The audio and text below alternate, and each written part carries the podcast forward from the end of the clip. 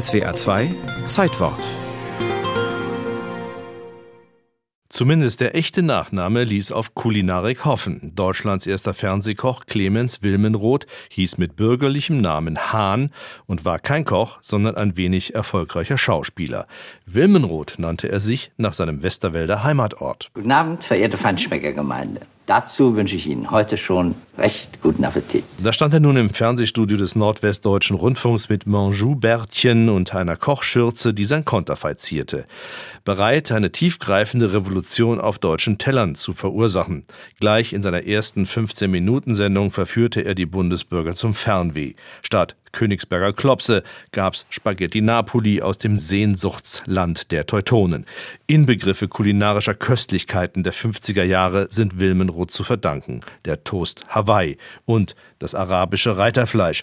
Letzteres ist als Fata Morgana der Küche in Vergessenheit geraten, denn das arabische Reiterfleisch war eine reine Worterfindung und eine simple Frikadelle.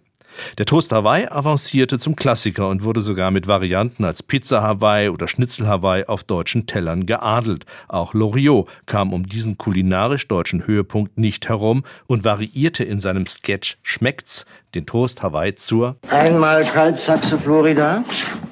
Wohl zu speisen. Vielen Dank. Wilmenroth reicherte seine Rezepte stets mit Anekdoten an, was ihm spöttische Spitznamen einbrachte wie der Karl May der Küche, der bauchige Herold des Wohlstandahnens, Don Clemente oder selbsternannter Bundesfeinschmecker. Und das durchaus mit komischen Kreationen. Die gefüllte Erdbeere, die ich erfunden habe und worauf ich mir etwas einbilde, entstand in Rom.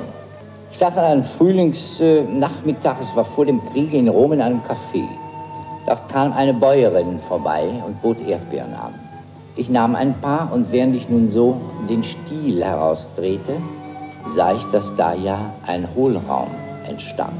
Wenn man nun Koch aus Passion ist, wissen Sie, dann denkt man über solche Dinge nach. Besser gesagt, man träumt davon. Wilmenroth, der zwar träumen, aber nicht kochen konnte, füllte die Erdbeere lediglich mit einer Mandel. Mehr Fantasie bewies der Westerwälder abseits seiner Kochkünste. Er war ausgesprochen geschäftstüchtig zu einer Zeit, als der Begriff Product Placement noch nicht erfunden war. Keine Sendung ohne den vollelektrischen Schnellbrater Heinzelkoch.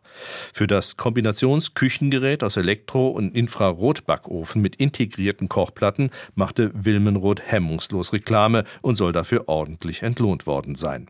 Nach einem Spiegelartikel, in dem ihm Geldannahme vorgeworfen wurde, fiel Wilmenroth bei den TV-Bossen in Ungnade. Am 16. Mai 1964 durfte er zum letzten Mal vor dem Fernsehpublikum kochen. Bis dahin flimmerte Bitte in zehn Minuten zu Tisch 185 Mal über die Bildschirme. Mit dem Absetzen der Sendung war ihm sein Lebensinhalt entzogen und zusätzlich wurde bei ihm Magenkrebs diagnostiziert. Clemens Wilmenroth verfiel in eine tiefe Depression und nahm sich 1967 in einer Münchner Klinik das Leben. Auf dem Friedhof von Wilmenroth im Westerwald liegt Karl Clemens Hahn alias Wilmenroth begraben. 2009 erinnerte die ARD an den ersten deutschen Fernsehkoch mit dem Spielfilm Es liegt mir auf der Zunge.